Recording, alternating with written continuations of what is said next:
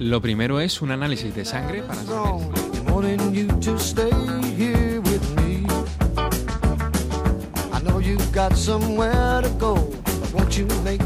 Hola, buenos días, queridos oyentes de Siempre Adelante.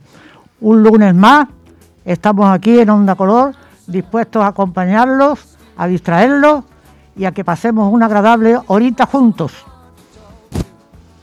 Recordamos que nos puedes escuchar los lunes de cada 15 días sintonizando el, punto, el 107.3 de la FM o acudiendo a la página web de Onda Color. En nuestro sumario tenemos hoy unos contenidos variados e interesantes. Tenemos un abogado que nos va a hablar de los ocupas. Nuestro compañero Francesco atenderá al abogado Manuel López Petros, que hablará del tema que tenemos candente de, de los ocupas.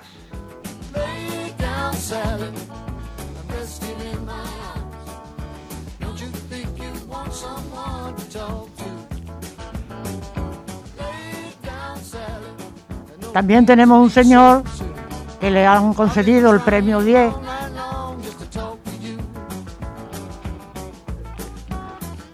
y otro señor que es un poeta y escritor que se ha hecho a sí mismo.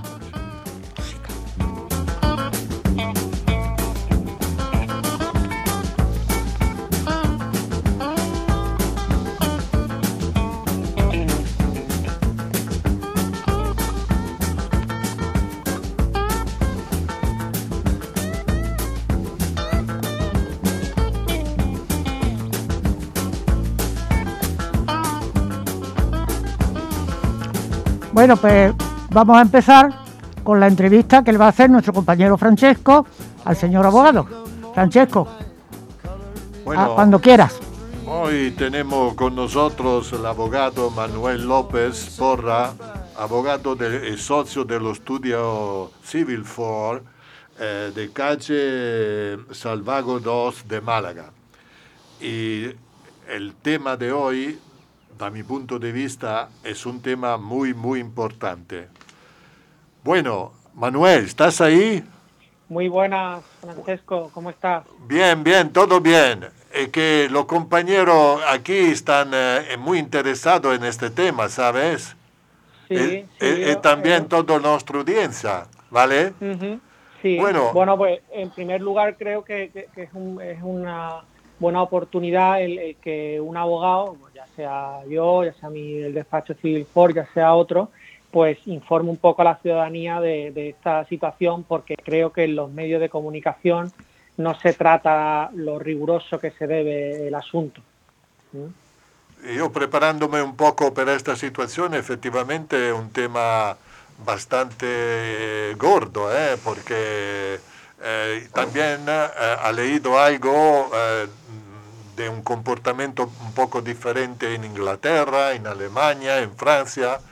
Bueno, aquí en España, desfortunadamente, la situación es un poco más complicada, en el sentido que es, un abanico de situaciones que claramente hay que conocerla bien para poder hacer la cosa en manera correcta, dal punto de vista de la persona que desfortunadamente se cae en esta situación. Te hago una primera pregunta. ¿Qué, es ser un ocupa? ¿Qué es, ser un ocupa, ad ejemplo? simplemente con, la figura del ocupa pues se está, se está aludiendo a aquella persona o, grupo de personas que sin tener autorización del propietario, de aquella persona que tiene derecho a poseer una vivienda o un inmueble, pues eh, se meten en él y, y se hacen, se hacen eh, dueños de, la vivienda sin, sin, tener ninguna autorización para eso. ¿Eh? Entonces, a la hora de abordar la problemática ocupa, eh, como, como todas las cosas en la vida, todo es mejorable y seguramente, o quizás yo no lo, no lo conozco de, primera mano, en otros países la cuestión se, se trate de manera mejor o de manera distinta. En todo caso, lo que, no, en lo que se refiere a España, eh, creo que la, que la ley eh, trata el, asunto y, y, le da solución, si no al 100% de los casos y de manera perfecta, si al menos en la teoría sí se le da solución. Otra cosa, claro está, es que los medios con los que cuenta la justicia, pues ya sabemos que son limitados y seguramente eh, ningún partido político en el gobierno eh, acierta a, solucionar. No sé si es que no será un, una cosa muy importante para ellos, pero bueno, en todo caso, fuera de disquisiciones, la ley da herramientas para, para, solucionar este, este problema si bien seguramente pues eh, la, lentitud de la justicia pues pues mm, juega en contra de, aquellos que, se puedan sentir eh, o, que, sea, se vean atacados en su derecho a, poseer su, su, su, propiedad o la vivienda que sobre la que tienen derecho. ¿Qué herramienta tiene eh, los pues propietarios? aquí el, el, asunto se puede dirimir tanto en la jurisdicción penal como en la jurisdicción civil. En la jurisdicción penal eh, esto se aborda en dos tipos penales concretos, que son el allanamiento de morada y el delito de, usurpación. Eh, el allanamiento de morada eh, está previsto en el artículo 202 del Código Penal, mientras que el delito de usurpación está previsto en el artículo 245 del Código Penal. El, tipo sí es el mismo, es el que prevé esta ocupación ilegal de, inmuebles, si bien la distinción entre una y otra figura es qué es lo que se ocupa. Si es eh, la vivienda o aquella que sirve de morada de su propietario, pues será delito de allanamiento de morada, mientras que, si no es la morada del individuo, de, de, este individuo afectado, pues será ese delito de usurpación. Esto es la jurisdicción penal. Luego en la, vía civil igualmente pues se encuentran con, procedimientos em, mm, específicos pues para tratar esta cuestión, que serían los interdictos eh, para recuperar la posesión y, la, conocida por todos pues el procedimiento de desahucio. Te hago un ejemplo. Si yo eh, estoy en casa, he decidido de irme a la compra. Y cuando, vuelvo, cuando vuelvo encuentro que mi casa eh, está ocupada. ¿Qué Bien. hago? Bien, eh, Francesco, esto es lo que yo, eh, lo que yo sobre este asunto es lo que yo aludía al principio, que quizá en los medios no se trata de, la, de con todo el rigor estos asuntos, porque yo he podido ver en televisión cómo eh, una noticia se trata más, más o menos como lo que tú has descrito y que encima la señora que, que, vuelve a la casa de la compra, pues ahora tiene que esperarse, va a pasar por un procedimiento en el que tarde semanas, incluso meses, en recuperar la vivienda.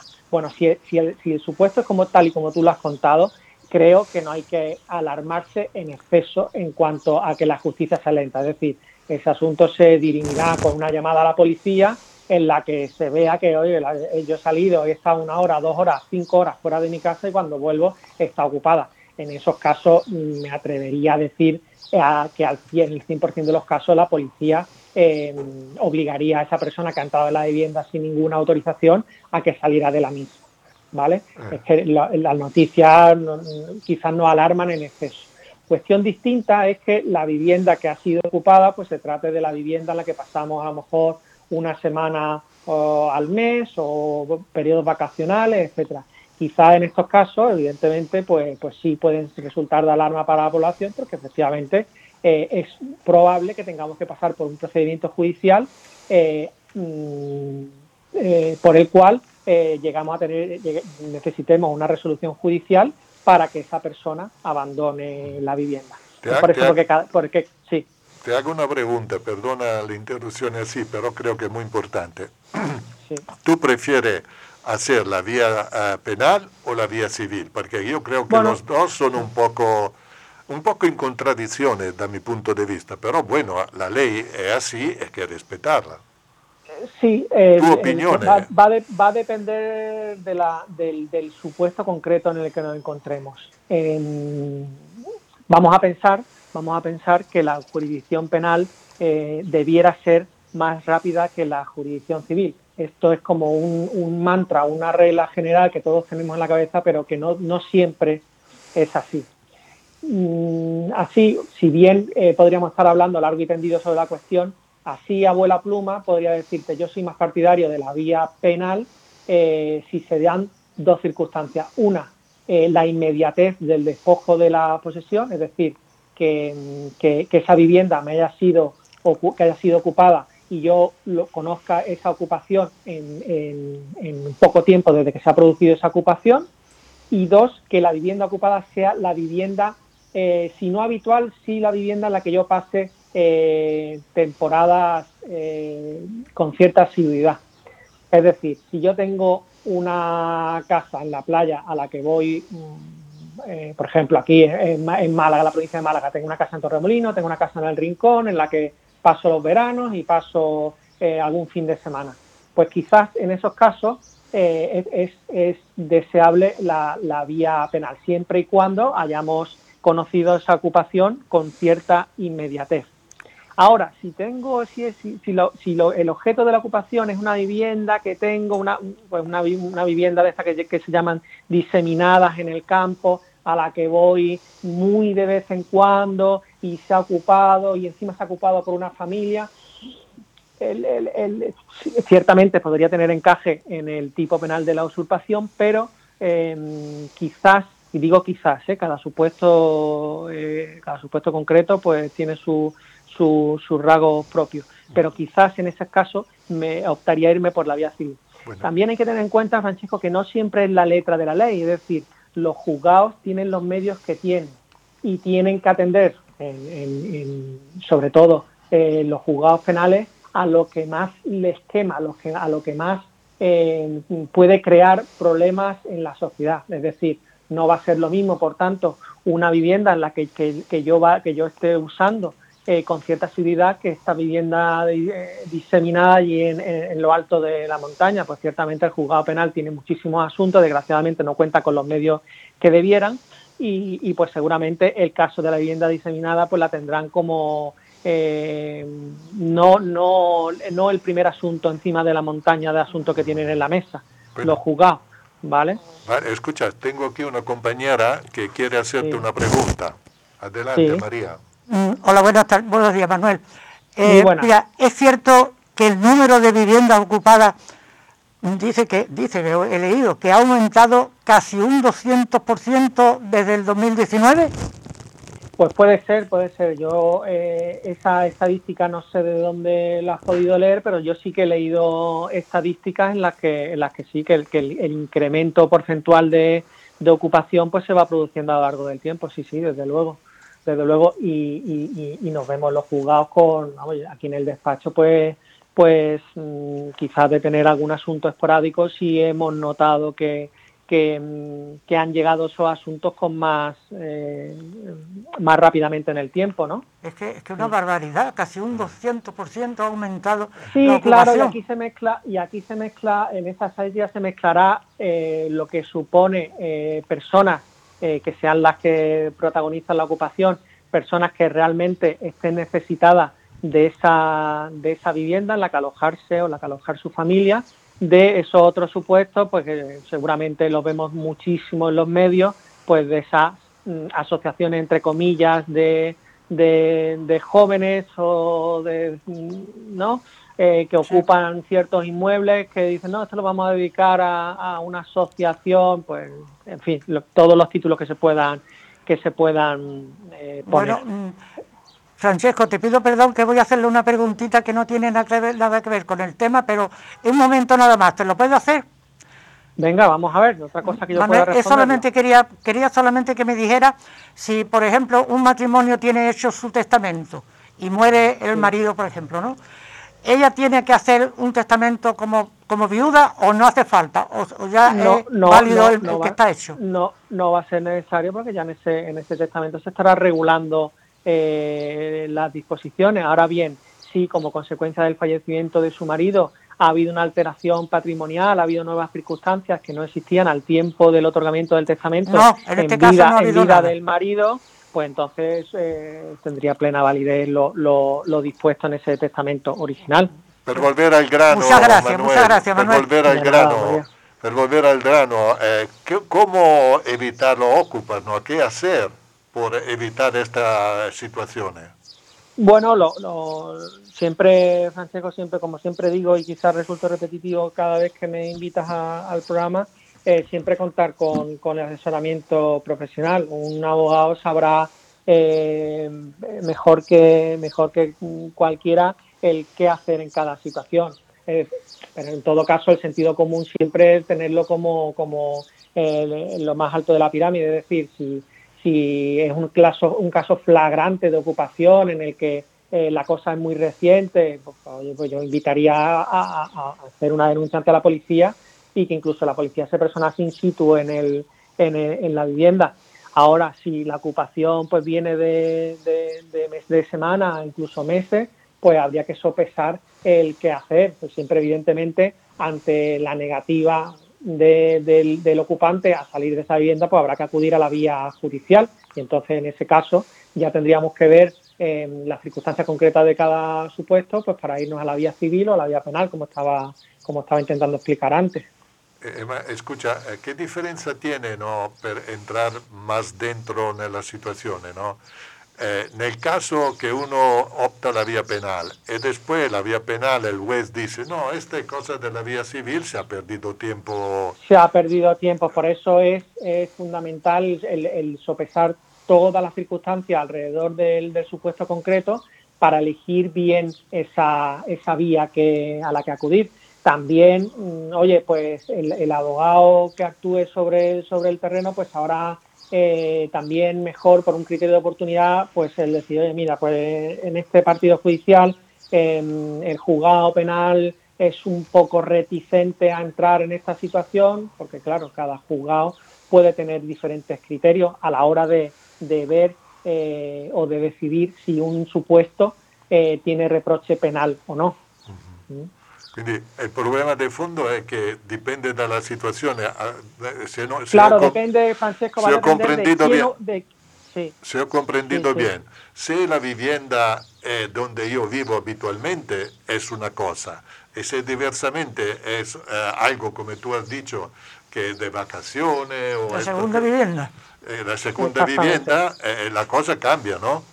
Exactamente, exactamente. da mi punto di vista, se ho comprendido bien, è mejor eh, per la seconda vivienda ser el caso penal y la de la habitación puede ser el caso civil o al revés, no lo sé. Un paso, un, un, poco como regla general, pues sí, tener eso en cuenta, tener eso en cuenta también. A lo mejor si un supuesto creemos que es eh, que debemos acudir a la vía penal, ojo, vamos a ver también quién está ocupando, porque no va a ser lo mismo una familia eh, con dificultades económicas eh, públicas y notorias que, el supuesto ese que hablaba de, pues, una asociación de, jóvenes, de, eh, en fin, que, dice, bueno, pues, vamos a ocupar esta casa y vamos aquí a, contar cuentos.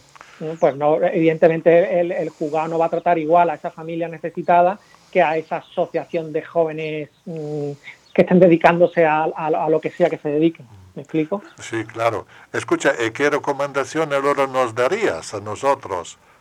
Yo siempre, eh, en estos casos, eh, en, la, medida de lo posible, mantener la calma. ¿Y por qué mantener? Y, evidentemente, valerse de profesionales, en este caso, el, abogado. ¿Y esto por qué lo digo, Francesco? Porque es que se ven asuntos que realmente em, eh, al afectado son claman al cielo pero realmente eh, se pueden ver en unos problemas. Me voy a un caso concreto. Aquí en el despacho hemos tenido la situación de un procedimiento de desahucio eh, de una eh, persona que junto a su hija se ocupan una vivienda. Bueno, pues iniciado el procedimiento judicial y estando próximo el lanzamiento ya acordado por el juzgado, nuestro cliente que evidentemente tenía necesidad de ocupar esa vivienda, él vivía en otra vivienda con su familia pero, pero bueno, pues quería independizarse y hacer uso de la vivienda que, que, es legítimamente suya, pues en un momento dado no supo mantener la cabeza fría y con la llave, porque no había cambiado la cerradura este, esta persona ocupa, eh, entró en la vivienda. Pues ¿qué ocurrió? Que esa persona ocupa lo denunció y nos vimos inmersos en un procedimiento penal en el que a nuestro cliente, insisto, legítimo eh, dueño de esa vivienda, se le acusaba de un delito de, de coacciones. Entonces, eh, claro, es un caso extremo, pero que se produce. Entonces, pues mantener, mantener la cabeza fría en la medida de lo posible y, y, esto y valerse del profesional que sabrá, mm, lo, que sabrá mejor que nadie qué hacer. Sí, si es un caso flagrante y tal, evidentemente por sentido común vamos a llamar a la policía.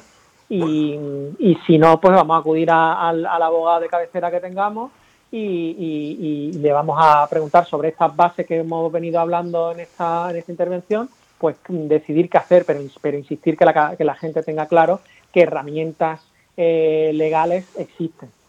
Pero que la cosa está muy liada en este, en este tema, está la cosa muy embrollada, porque hay tantas, tantas cosas, tantas formas de, la, ocupa y de no ocupa. Yo veo que esto está muy, muy, muy liado todavía, esto no está claro. Bueno, Manuel, el tiempo se está acabando. y Nada, yo te doy la gracia. Eh, digo a, nuestro, a, nuestro, a nuestra audiencia eh, que tú es parte del despacho de mm, Civil 4, está en calle Salvalago número 2, aquí en Málaga. Salvalago número 2, sí, haciendo esquina con el Museo Thyssen. La gente lo sabrá localizar. El número de teléfono, dilo tú, 951... 951-468-628 y también en, la web en www.civilphone.com. Perfecto. Gracias de tu participación. Muchas gracias, Manuel. A, vosotros, a vosotros siempre. Un abrazo. Un abrazo.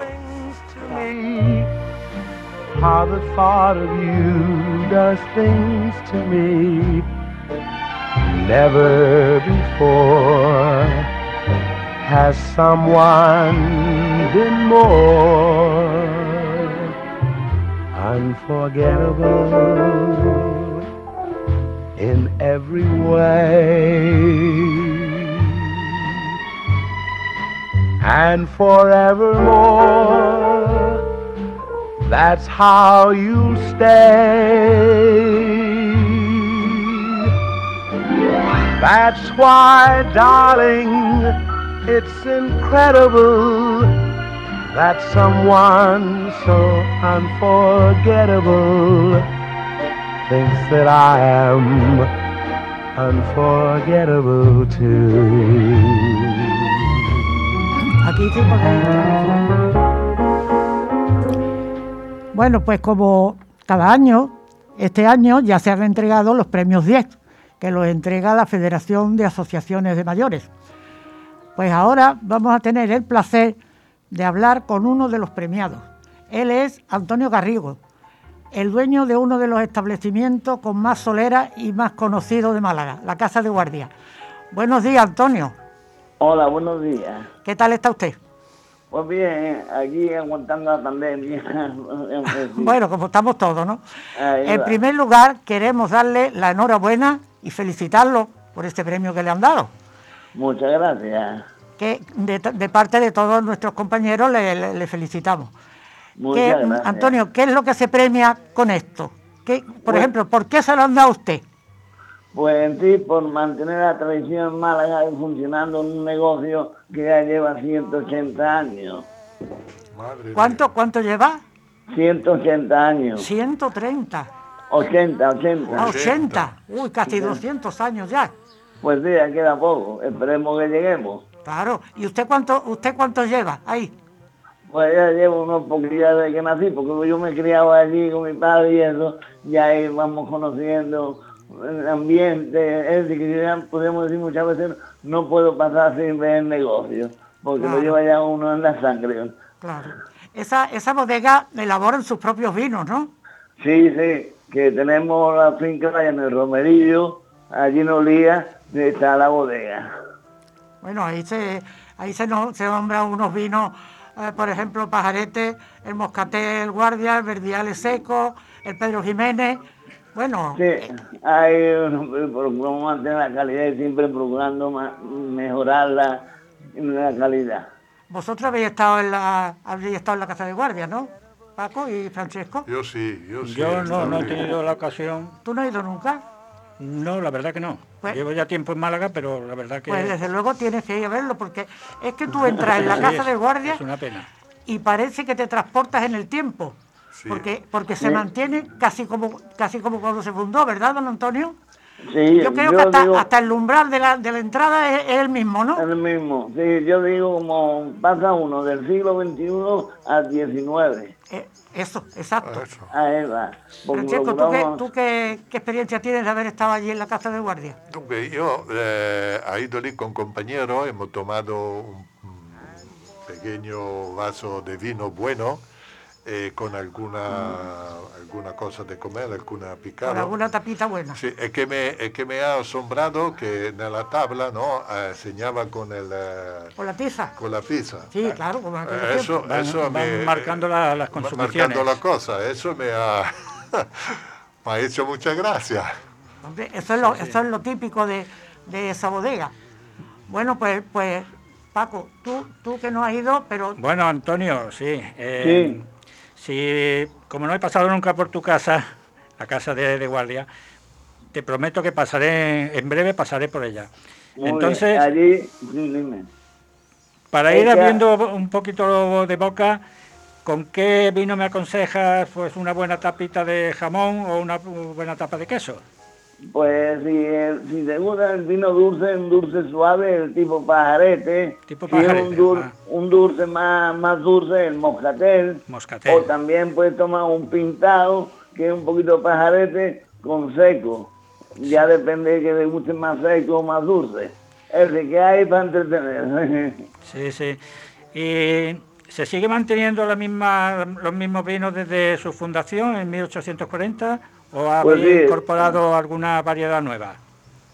Pues que yo sepa, no. Me parece que no recuerdo yo de lo que yo conozco. O sea, que Siempre han que- seguido los vinos, los dulces, los moscateles y los secos y el vermut también. Que gracias a Dios otra vez ha resurgido el vermut. Porque antes tuvo una época, un poco, unos años, Sí. que ha bajado Se perdió, el se perdió la costumbre del vermut. Pero, pero ahora parece que ha surgido otra vez. Bueno, de todas formas, quiero preguntarle cómo se sintió usted cuando le han dicho que le habían concedido ese premio. Se habrá puesto Hombre. muy orgulloso, ¿no? Hombre, claro, porque un reconocimiento tanto a mí como todo el personal, vaya, que a todos nos ha venido muy bien y luego también a todos los comerciantes que tienen negocio antiguo, que se les reconozca que mantener un negocio no es mantener si abro puerta y ya está. Hay que mantenerlo, estar pendiente y gracias también a la dependencia que tengo, que llevan muchos años, algunos llevan ya cerca de 30 años, Claro. y a la clientela que nos sigue visitando. Por supuesto, es que, es que la, la Casa de Guardia se conoce no solamente en Málaga, sino fuera de Málaga. Hombre, a mí me da mucha satisfacción muchas veces. que A lo mejor ha llegado un cliente, ay, ha preguntado a lo mejor por ahí, pues mira, pues jubilado, y este cliente ha venido a lo mejor hace 30 años y ahora ha encontrado todo igual que cuando vino la primera vez. Eso, eso es lo, eso es lo típico y lo curioso de este, de esta casa, de, de esta bodega, que, que es que como uno entra ahí y le parece que se va a encontrar, que digo yo, a los bandoleros de Curro Jiménez. Ya ves. Porque, Sí, claro, tiene- es tan tradicional Eso esta- es esta que tiene casa. todo, la- las barricas, todo tal como estaba Todo, antes. todo Y, igual. Pues, pues mire usted, yo, yo conocí a un, un, un conocido mío, que era, el hombre era muy flamenco, y él decía Sí. que en las bodegas había que estar, porque en la, en la casa de guardia no hay asientos, No, tienen que estar de pie. de pie. ahí Bueno, va. pues este, este amigo mío decía, en las bodegas hay que estar de pie, mm, apoyado eh, en, la, en la barra, apoyado en la barra. ahí va. Y, lo, que- y su palabra era mucho codo y mucha conversación. Ahí va. Usted lo ve así también, ¿no? También. ahí Mucho va. codo y mucha conversación. Decía El que eso era diálogo, el en estos casos es muy importante, Claro. sobre todo cuando estás tomando una, una copita de buen vino de pajarete o de eh, Ahí va. 1908 o, o cualquier otro vino. Bueno, Es ¿y por qué, por qué hay un vino que tiene de nombre Isabel II? ¿Por qué tiene el nombre de la reina? Pues eso, porque vaya, antiguamente fuimos proveedores de la Casa Real y desde, desde entonces vino el nombre de Isabel II y se ha mantenido que yo conozco el tiempo Ah, bueno, que yo llevo. Sí, sí, mira. No, que es el tiempo que yo llevo conociendo, él lleva la misma- el mismo formato de etiqueta, todo igual. Que procuramos mantener, porque hubo un tiempo de eso, que vaya, esto hace años a mí, que fue la, la, la casa, la antigua casa guardia, a ver si lo digo, que le mandaba eh, distribuir el vino Isabel II a, a la reina. Porque de ahí también viene que cuando el fundador José de la Guardia dejó, vendió la casa de guardia a Enrique Navarro, es porque la reina María lo nombró gobernador de Segovia y entonces se tuvo que marchar. Y de ahí viene, Entonces, cuando la reina Isabel II, ya ves que era la madre de Alfonso Sí. VII, ya, ya estaba la casa de guardia. sí, sí, que vino, es que hubo en Málaga antiguo de, de productos asárquicos que una, una exposición. Y entonces donde conoció don, don José de la Guardia a la reina Isabel II. Bueno, la conoció, no sé si tendría antiguamente alguna amistad, ¿no? Y a raíz de eso luego ya se vendió, pasó don Enrique Navarro y luego ya pasó a la familia. Al no tener don Enrique Navarro sucesión, de no tener hijos y eso, se quedó por cuestión de, de los tíos de mi padre, por contratos de herencia, de todo lo que se hace, ¿no? Y para morir, pues pasó ya a la familia. Y aquí llevamos procurando mantener el negocio. Lì, eh, mm, lì a, come si llama? Lì alla, alla casa de guardia. ¿He pasado algún personaje importante que me puede decir algo? ¿Se ha pasado De, de personajes famosos. Sí, Personajes han pasado mucho sobre Sí, la han fama que tiene. Es que yo tengo la cuestión, vaya, a lo mejor me dicen dependiente, porque a lo mejor yo estaba en el despacho, o no están vendiendo y además digan, oh, mira que ha venido fulanito de tal, y yo soy partidario, hombre, si en carta voy los saludo, ¿no? Pero déjalo que se tomen el vino tranquilo. Porque ellos vienen con su reunión, están hablando y no se va a meter uno en. Ah, y es lo que me gusta a mí, vaya. Habían estado personas famosas, ahora no me, puedo- no me acuerdo los nombres ya, pero vaya, aparecen y procuramos que pasen tranquilos por ahí. Io, io, eh, penso che, mm, así me han dicho, però io non so se è verdad, Hemingway, ¿no? Passato Sì, per sì. ahí porque le gustaba mucho el, el vino. Sí, ¿Es verdad que he pasado allí de El, la casa el buen vino, no solo el vino, el buen vino. Ah, verdad. unos vinos buenísimos. Eso se chupa uno los dedos con esos Tú vinos. vas ahí, Pe- Paco, tú ves, cuando vayas pide un pedrito. Pedrito. Un Ah, pedrito, que te va, te va a alegrar, porque el pedrito es una maravilla. ya ve, Es una joya. ya ve. Pero, Lo tendremos eh, en cuenta. Es que eh, eh, la clientela ahora son más mujer o más hombre, porque aquí me parece Bueno. que las mujeres ahora ya... Pues ahora, perdón, me interrumpa. Antes, antiguamente, me contaba mi padre eso, ¿no? que antes cuando venía a lo mejor un matrimonio a tomar vino, entonces la mujer, la señora se quedaba en la puerta, el marido pedía la copa y se la llevaba a la puerta. Ah. Y hoy, gracias a Dios, hay más mujeres muchas veces que hombres. Eh, Eso me gusta. Es que como las mujeres casi siempre les gusta mejor estar sentadas y ahí hay que estar de pie.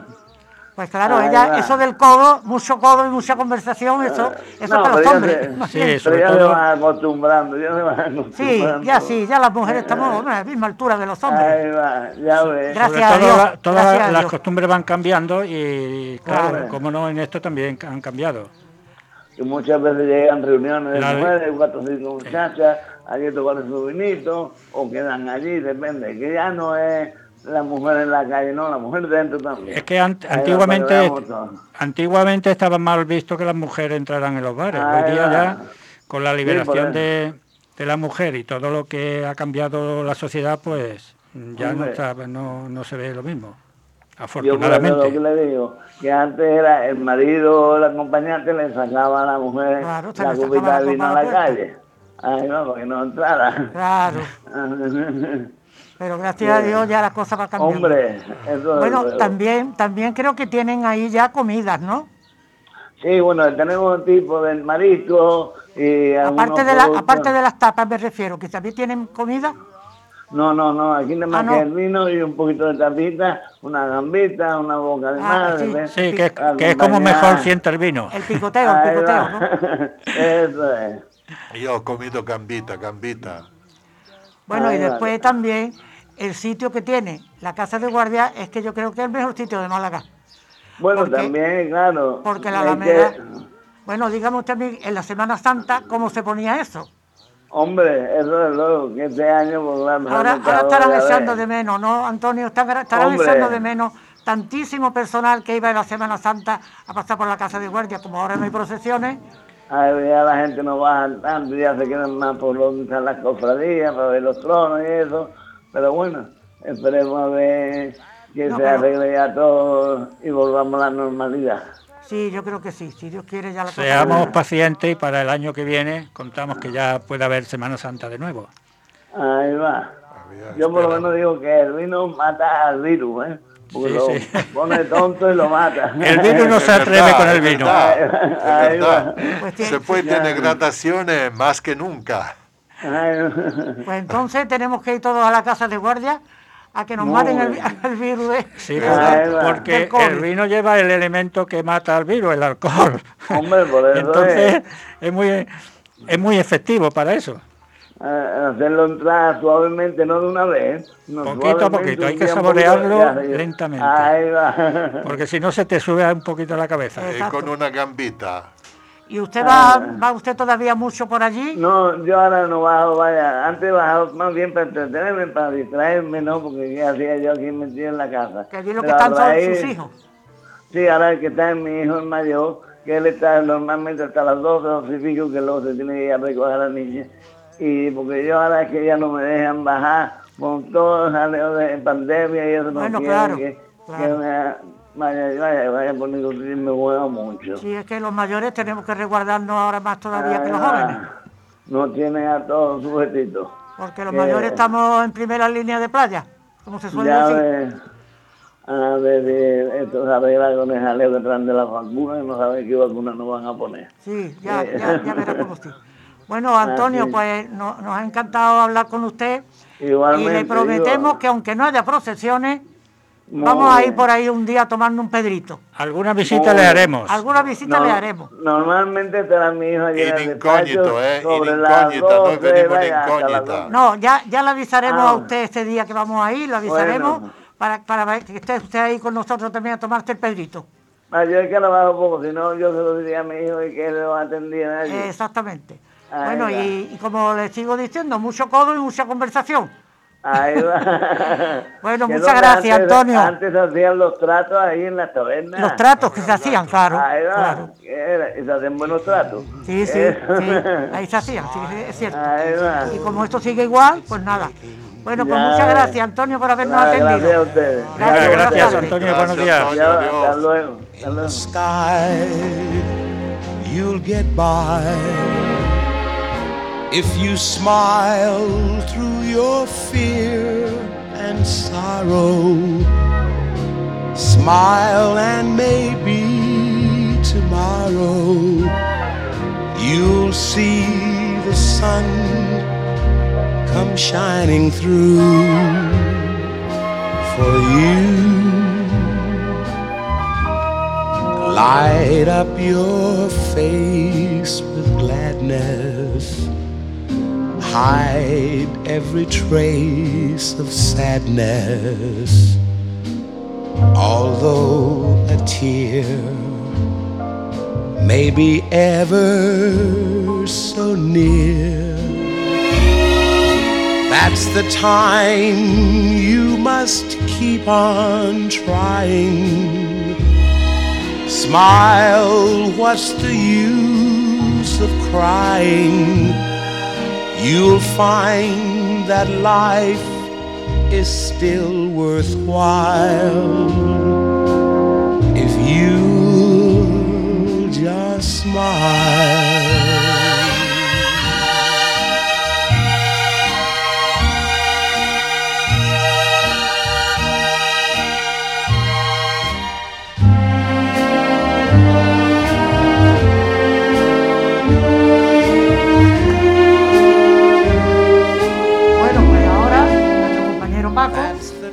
Presentar a su invitado. Paco, adelante. Sí, hoy tenemos con nosotros a Juan Marín, un hombre malagueño polifacético y polivalente. Lo mismo escribe canciones que escribe poesía y practica a su vez obras con obras de teatro. Y además ha cantado en coro. Su larga trayectoria en actividades deja un sinfín de actividades realizadas en carnavales. Ha recibido algún premio por su labor. Está integrado en la Asociación de Jubilados y Pensionistas del Cortijillo Bazán, donde, entre otras cosas, pues está en un grupo de teatro y coro. Nacido en 1945, en la posguerra, como tantos niños españoles, no pudo asistir al colegio y tuvo que atender labores no propias de su, de su edad, como atender a animales, eh, labores del campo y forma de buscarse el sustento. Hoy nos va a contar parte de su vida y de su historia. Buenas tardes, Juan. Buenas tardes. ¿Dónde, dónde has nacido? En la provincia de Casabermeja, pueblo de, pueblo de Madrid. Muy bien. ¿Dónde están las tumbas de pie, no? ¿Con cuántos años aprendiste a escribir y, y, a la, y a hacer las cuatro reglas? Si te digo la verdad, no la he aprendido todavía. Lo, lo máximo, lo máximo para mm, defenderme un.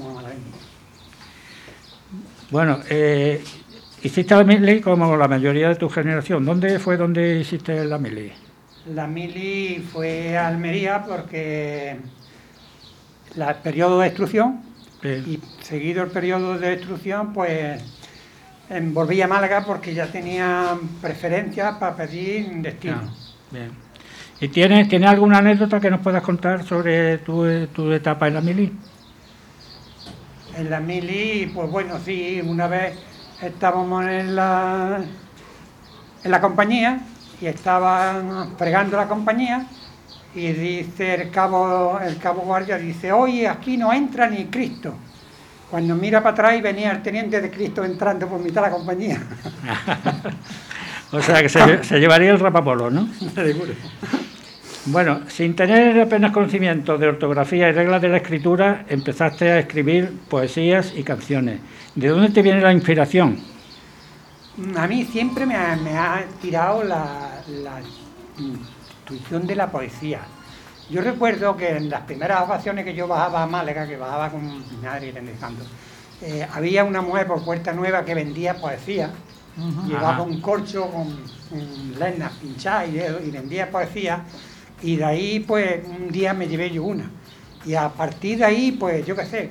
lo que Fuiste cogiendo es- afición a escribirla. afición Bueno, y a la si- poesía, pero si- nunca he tenido tiempo Y si de- tú no sabes leer bien ni escribir, ¿cómo, cómo, cómo te apañas o cómo te has empañado para escribir? Pues yo qué sé, eso es una cosa que escribir el libro mm, lo, lo tengo mm, en una il- ilusión para mí, porque sin dejar de comprender las cosas, no sé cómo me salen a mí las cosas así. Sí. Pues sí que es raro, porque todavía una persona que, que sabe escribir, sabe leer bien, pero tú, según dices, todavía no sabes bien leer ni escribir. Yo me pongo a leer y como no sé lo que, lo que leo, pues entonces eh, abandono. El libro de, de la poesía que he escrito, mm, mi hija, yo cuando tenía tiempo iba escribiendo y un día mi hija me, de- me dio un libro en blanco. Ajá. Dice, ahí ve escribiendo ahí lo que te parezca, ve- porque ellas ya habían visto alguna cosa que otra.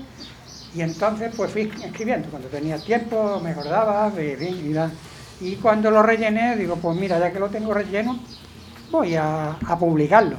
No como, como negocio, sino un plan familiar.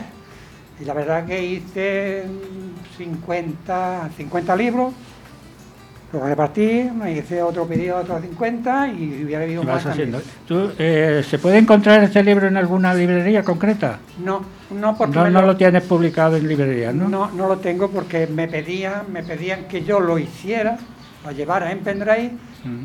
Y para eso lo tengo yo y lo hago yo, en donde yo quiera hacerlo y, y Claro. como Juan Palomo yo me lo hizo, yo me lo como. Bueno, también tengo entendido que, que tiene escritas tres obras cortas de teatro o sainetes. ¿También? ¿De teatro también? Sí, de teatro. Tiene tres obras, ¿no? Tenemos tres obras que habemos presentado. Ah, que la habéis presentado y todo. Sí, con Sí. Mari Carmen. Ah, Con Mari Carmen hicimos una que Háblanos un poquito de cada obra lo que, de lo que bueno, a lo mejor la hemos visto en la asociación, ¿no? ¿Qué- ¿Cómo se La- llama la obra? La obra es muy, muy singular. eh, Tiene un título que es a flechazo a lomo de burra. Ah, Muy ¿Cómo has dicho? flechazo a lomo de burra. Flechazo al lomo de burra. Apúntate esa. Con Mari Carmen la hicimos en el Jardín de Málaga. Ajá. Ajá. Otra, bueno... eh, Cómica, supongo, ¿no? Cómica, un poquito... Mari Carmen, que en paz descanse. que para descanse, sí.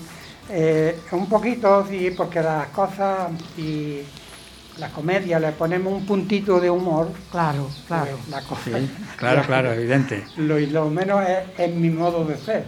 Así se, así se disfruta. Luego, luego una- tienes también amor y desamor. Amor y desamor, y también otra de, de ternura y de esa ternura. A ver, eh, recítanos alguna de tus poesías. Aunque sea un cortito, pero alguna bonita que tú tengas de Málaga o... Tú tienes muchas escritas. Sí, sí, ya lo sé. Sí, yo puedo- Tienes muchísimas. Tienes, Yo puedo contar hasta un largo, ocho. largo etcétera. Pues, Dime un poquito de una que tú veas bonita de Málaga o que a ti te guste, vamos. Mm, Por ejemplo, esta que es de amor y desamor, os comento un poquito. Mm, Tú andas por los 15 años, yo sobrepaso los 20. Te voy a pedir relaciones sin importarme la gente. Yo no te puedo aceptar, te debes de comprender que soy menor de edad y no te puedo querer. Yo lo comprendo, chiquita, quiero una oportunidad. Por esa cara bonita yo espero una eternidad. Yo no te prometo nada porque vea una chiquilla, que a la primera de cambio te pongo una banderilla. A pesar de tu niñez te veo muy espabilada. Cariño hay que tener para poderte aguantar. No me dan ganas de novio contemplando tu figura. Tienes cara de demonio, para quererte una locura. Oye, que de estatura eres baja, de pecho muy escurrido. Y tú pregonas por la plaza que voy a hacer tu marido. Que no serás mi marido, será lo que yo pregono. Después de haberme ofendido y sin haberme querido, vete a jugar los cromos. Ya otro día hablaremos que solo era una broma. Siempre en contacto estaremos, pues igual te pones más harta, bonita y pechugona.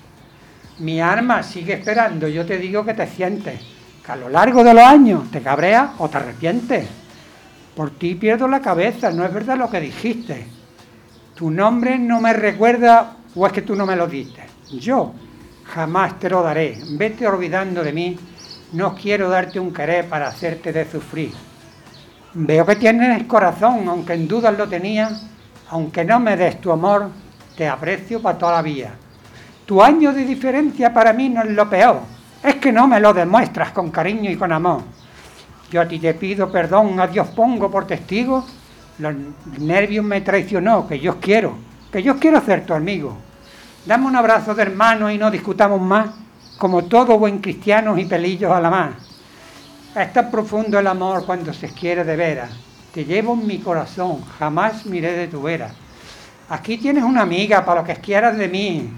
Te quiero con más fatiga, que estoy loquita por ti. El amor en libertad hay que reñirlo primero, antes de ir al altar, para que sea verdadero. Muy bonito, muy Ah, bonito. qué bonito, qué bonito. Qué memoria la, que tu- la Es tuya. verdad. Pero que lo que es raro es que, bueno, raro no, raro no, que tú, teniendo ese talento que tienes para poesía, para obras de teatro, para escribir y todo, que no te hayan, que no te haya promocionado más, ni te haya...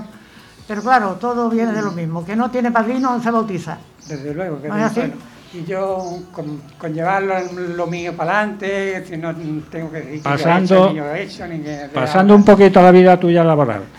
Tú con 25 años, sin apenas saber leer ni escribir, te conseguiste examinar para, para el carnet de conducir. Sí. Eh, a partir de ese momento, pues tú ya tenías un carnet que podías ya empezar a trabajar. ¿Cómo fue tus comienzos? Mis comienzos fueron muy difíciles porque en el sitio que yo vivía, en el campo, resulta que, que allí no había carril donde podía entrar algún coche. Entonces, pues sí, se compró, en la casa se compró una furgoneta, pero tenía que dejarla a una hora de distancia de, de- andando. De la casa. Ahí está.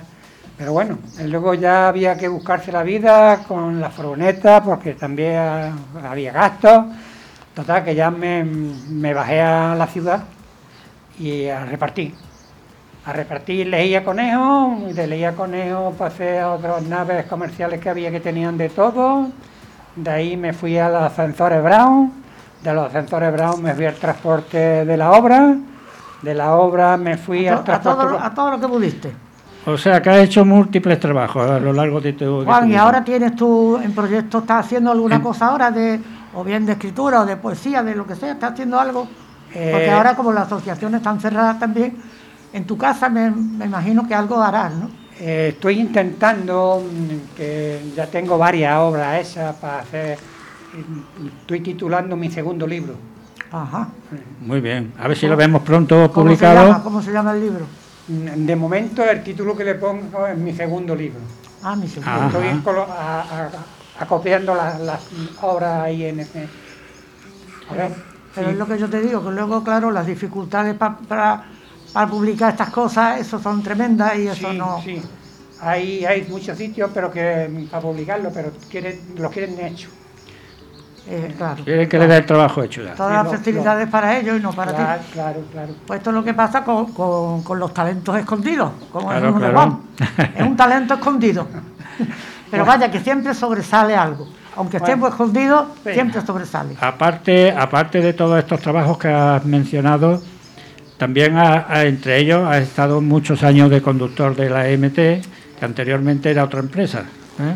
Sí, eh, del transporte de paquetería, pues pasó, estaba un día descargando muy cerca de la catedral y pasó un primo mío, que que Dios lo tenga en Santa Gloria, que estaba de cobrador y le comenté, digo, mira, a ver si hay algún sitio por allí.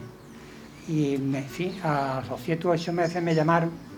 Empecé a trabajar el día 1 de diciembre del 74. Ajá, He estado 30 años paseando la carretera Cádiz. La carretera Cádiz. O sea, que te conocía ya el camino de con los ojos cerrados, ¿no? Puerta Blanca, Puerta Oscura. Y Puerta Oscura, Puerta Blanca.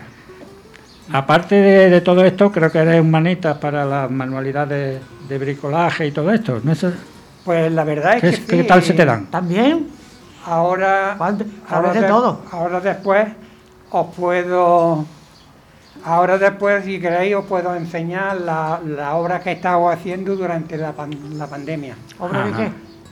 Casitas, casitas en miniatura, Ajá. Manualidades. manualidades, sin esas cosas. En Hijo, la- sirve, sirve pa- lo mismo para un roto que para un descosido, ¿no? Como se suele decir. En la casa yo siempre intento de hacer las cosas de la casa, de electricidad Muy o bien, claro, fontanería Es que, es que la inteligencia no tiene nada que ver con, No, con la con la- cultura. con- con la, la- cultura eso, puede tener más o menos, pero la inteligencia es una cosa que la tiene, una, un, un dote que lo tienes y no... No, que eso es que el que nace con una cosa, nace con ella y ya está. Y eso se tiene que, que sobresalir siempre porque, porque lo tiene y ya está. Aunque no sepa o no pueda Pues la demostrarlo es que- todo lo bien que tenía que ser. La verdad es que yo a veces pienso, digo, bueno, ¿y cómo lo he hecho? Pues no lo sé, pues no lo sé. Pues me ha salido así y así ha salido. Sí, porque tiene ese don. Pues Bueno, nada, hijo, que ya sintiendo que el tiempo se nos acaba, vamos a despedir a Juan Marín, este hombre que, que tiene ese saber, ese saber nato que, ese, que no se consigue eh, estudiando ni, ni No, leyendo, no, simplemente se, lle- lleva dentro. eso nace con la persona. Así que si quieres estar otro día con nosotros, te emplazamos a que, a que esté otro día con nosotros. Bueno, pues El tiempo lo dirá. Sí, seguro que sí. Este Bueno. programa, vamos a despedirlo ya, ha sido realizado por el equipo de Siempre Adelante, formado por Francisco Ruggeri, Kira Ojeda, María Casa, servidora, Pepi Rueda, Paqui, Re- Paqui Reina, Pepe Moreno, Paco Fernández y José Páez. Realización técnica y dirección, Fran Martín. Les dejamos con las noticias de Onda Color De Onda Local, Andalucía. de Andalucía. Con mis buenas Muy buenas tardes a todos. no me vale con mis buenas acciones. A ella no le vale con que le escriba canciones. Ingobernable el amor de mis amores. No me vale ni una escalera para poder alcanzarte, ni una pistola para poder gobernarte, ni una escalera para poder alcanzarte, ni una pistola para poder gobernarte. Vale compartirme el pecho y gritar te quiero cada vez que pasa. Eso es. Que sé que tú no tienes precio. Reina dentro y fuera de casa. Y en mi corazón que está muerto miedo por tus amenazas. Que te vas a ir. No me vale con mis buenas intenciones.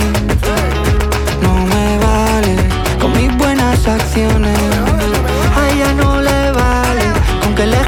Canciones.